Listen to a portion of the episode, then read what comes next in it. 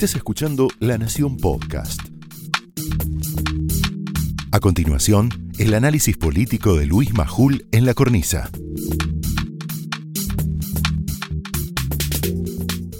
Y encerrada, que te encontraste con la foto del cumpleaños de Fabiola y dijiste, pero nos están tomando el pelo. Pero yo quiero primero decirte que hagas el esfuerzo y vayas a votar. Y segundo, intenta no votar en blanco, porque si votás en blanco favoreces a la primera minoría y al oficialismo que vos decís, al que vos decís que hay que ponerle un freno. Es que hicieron todo mal. Y ahora quieren echarle la culpa de casi todo a Macri. Desde que Alberto y Cristina, eso también, Alberto y Cristina, eh, no es Alberto por una y Cristina, Alberto y Cristina asumieron, hicieron todo, o casi todo, mal o muy mal. Ya va a llegar el casi, ¿eh? Y ahora en el medio de la peor campaña de la historia reciente, pero por el contexto de un gobierno que gobierna mal, le quieren echar la culpa de todo o de casi todo a Macri. Vamos a sobrevolar aquí, solo para refrescar nuestra memoria, que de vez en cuando viene bien, algunos de los principales hechos de que asumieron. Arrancó en Punta Cristina en diciembre de 2019. Ya era en gobierno, amenazando a los jueces del tribunal que la tienen que investigar como jefa de una asociación ilícita. Pasó por encima del mundo. Una vez más, mirá. Estoy acá y seguramente este tribunal, que es un tribunal del lawfare, un tribunal que seguramente tiene la condena escrita, lo va a hacer. No me interesa. No me interesa. He elegido la historia antes que ellos me declaren absuelta. A mí me absolvió la historia y me va a absolver la historia. Y a ustedes seguramente los va a condenar la historia. Nada más y muchas gracias. Señor presidente, voy a preguntar si van a contestar preguntas. No, no contestó si van a contestar preguntas. Me imagino que ya con su... Sí, yo le he preguntado, pero me parece que tal vez no escuchó por los aplausos que había. Preguntas, preguntas tienen que contestar ustedes, no yo. Gracias. No fue un apriete eso, ¿no? Fue un acto de valentía. Enseguida se sumó Alberto con un fuerte ajuste a los jubilados. Ni bien asumió, ¡puc! Fuerte ajuste a los jubilados, a pesar de que lo vendió con un aumento. La primera vez en mi vida que escuché esto. Tras cartón apareció Ginés González García, pronosticando que el COVID a la Argentina tardaría en llegar una eternidad. Que estaba más preocupado, me lo dijo a mí en una entrevista que le hice, por el dengue que por el COVID-19. Me preocupa más el dengue que el coronavirus. Y en marzo llegó el COVID. Y Alberto anunció el inicio de la cuarentena temprana. Fue esta, la cuarentena temprana, la única buena decisión. El problema es que degeneró en la peor, la cuarentena más larga del mundo. A partir de ese momento todo fue un desastre. Desastre político, desastre económico, desastre social, con anuncios, anuncios, vaticinios, pronósticos que no se cumplieron. A fines de marzo el presidente dijo, entre la economía y la salud, yo elegí la salud. Está por ahí, míralo. Ahí está. Por la misma época fantaseó, le dijo al hijo de René de Calle 13, le estamos ganando al COVID, le estamos ganando al virus. El último día de marzo de 2020, el presidente calificó a Hugo Moyano como un dirigente ejemplar. Yo me acuerdo, los jueces, el 3 de abril, miles de jubilados fueron a cobrar sus saberes a las sucursales de los bancos y se los expuso un contagio masivo. Parece muy atrás, ¿no? Yo me acuerdo. No quiero tener la memoria corta. El 19 de abril, desde la cornisa, denunciamos, Silvina Martínez acá, el uso de datos falsos para rechazar beneficiarios del IFE. Después Banoli se fue. También en abril se reveló una noticia explosiva, lo vamos a hablar ahora con Santilli, el traslado de presos de las cárceles de la provincia de Buenos Aires a prisiones domiciliarias. Esta semana en Voces, Silvina Martínez transformó las especulaciones en datos oficiales. Silvina, buenas noches. Hola, Buenas noches. ¿Me recordás los datos eh, eh, brevemente y después los profundizamos con Santilis? Bueno, mira, en el 2020 por primera vez teníamos los datos oficiales. En el 2020 más de 9.000 presos fueron liberados. En el 2021 más de 2.000. Nosotros sacamos la cuenta, 11.500 fueron los presos liberados en el 2020-2021 hasta abril. Presos que en el 20% no habían cumplido su condena y no estaban en condiciones de ser liberados. ¿Entendiste? Solo el 20% le correspondía ser liberados de 11.500 personas. Los casos de presos que se les dio la domiciliaria salieron, fueron y robaron y mataron, decenas. A principios de junio el presidente presionado por Cristina el Instituto Patri, los chicos grandes de la Cámpora, que dicen que no gobiernan, anunció la expropiación de Vicentín. El 20 de junio recibió la primera cachetada política y social con un masivo banderazo contra la expropiación. Ahí está. Vayan mostrándome, vayan ilustrando. El 14 de julio, Alberto dijo, prefiero tener un 10% más de pobres y no 100.000 muertos sobre mi conciencia. Somos más de ciento, hoy, ciento, ¿cuánto hoy los muertos? Más de 112 mil. El mismo día, esa misma noche, el presidente festejó el cumpleaños de Fabiola Yáñez junto a 12 personas más. Con un pequeño detalle, estaba prohibido por el DNU firmado por él mismo. El sábado 22 de agosto el presidente compartió un almuerzo que se prolongó durante seis horas. Mostrame la foto. Con Fabiola, Hugo Moyano, su mujer Elena Soublet, a la que luego, reunión, a la que luego se le agregaron Santiago Cafiero y Guado de Pedro. Ahí la tenés, ahí la tenés, ahí, ahí, ahí está. El 16 de octubre el exministro Luis Miguel Echeverre denunció la usurpación del campo de su familia impulsada por un aliado del gobierno, Juan Graboy. ¡Wow! Mucho, ¿no? Mira, mira esa imagen. 19 de noviembre se conoció la foto de Abigail. Ahí la tenés. ¿Te acordás, no? No es necesario que te cuente nada. Profundo dolor. El 26 de noviembre, el velatorio de Diego Armando Maradona terminó en un enorme caos ¿Está Alberto con el megáfono en la mano ahí? Mostrámelo, por favor.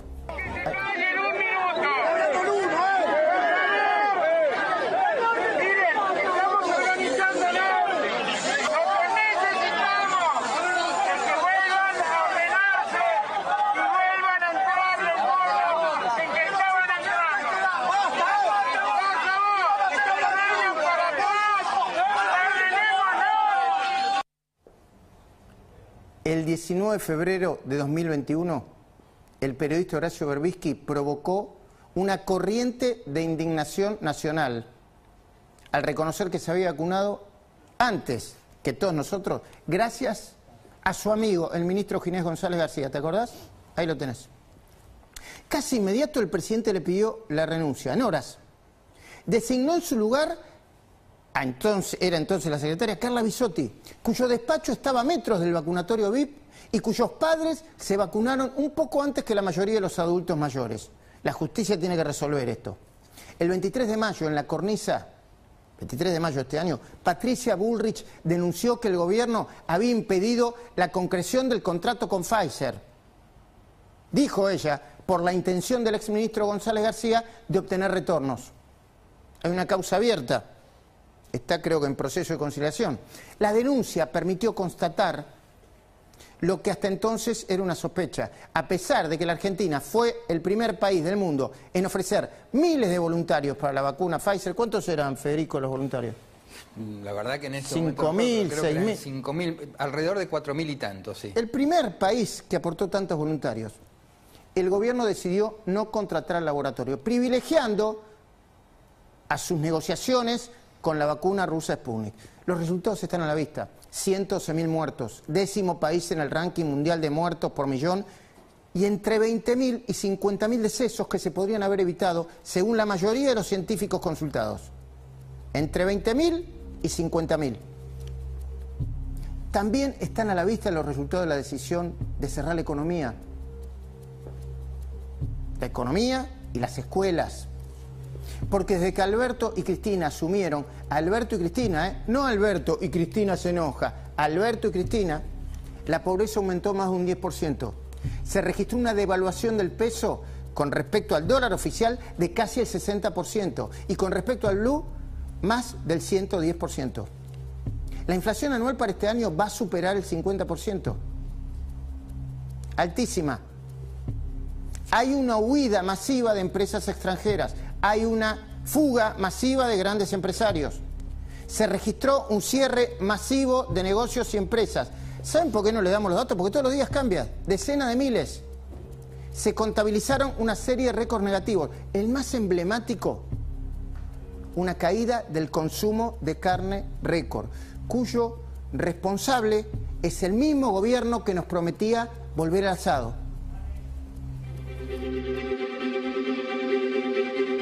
Mirá, problemas tenemos miles todos los días.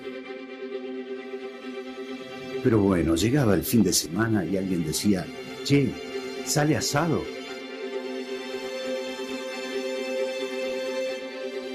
La verdad que empezar a perder esas cosas. Y no estoy hablando de comida. Hacer un asado era algo más era invitar a tu casa, que vengan tus amigos, reírte un rato. ¿Para qué laburamos si no? Lo bueno es que en un tiempito todo esto va a mejorar.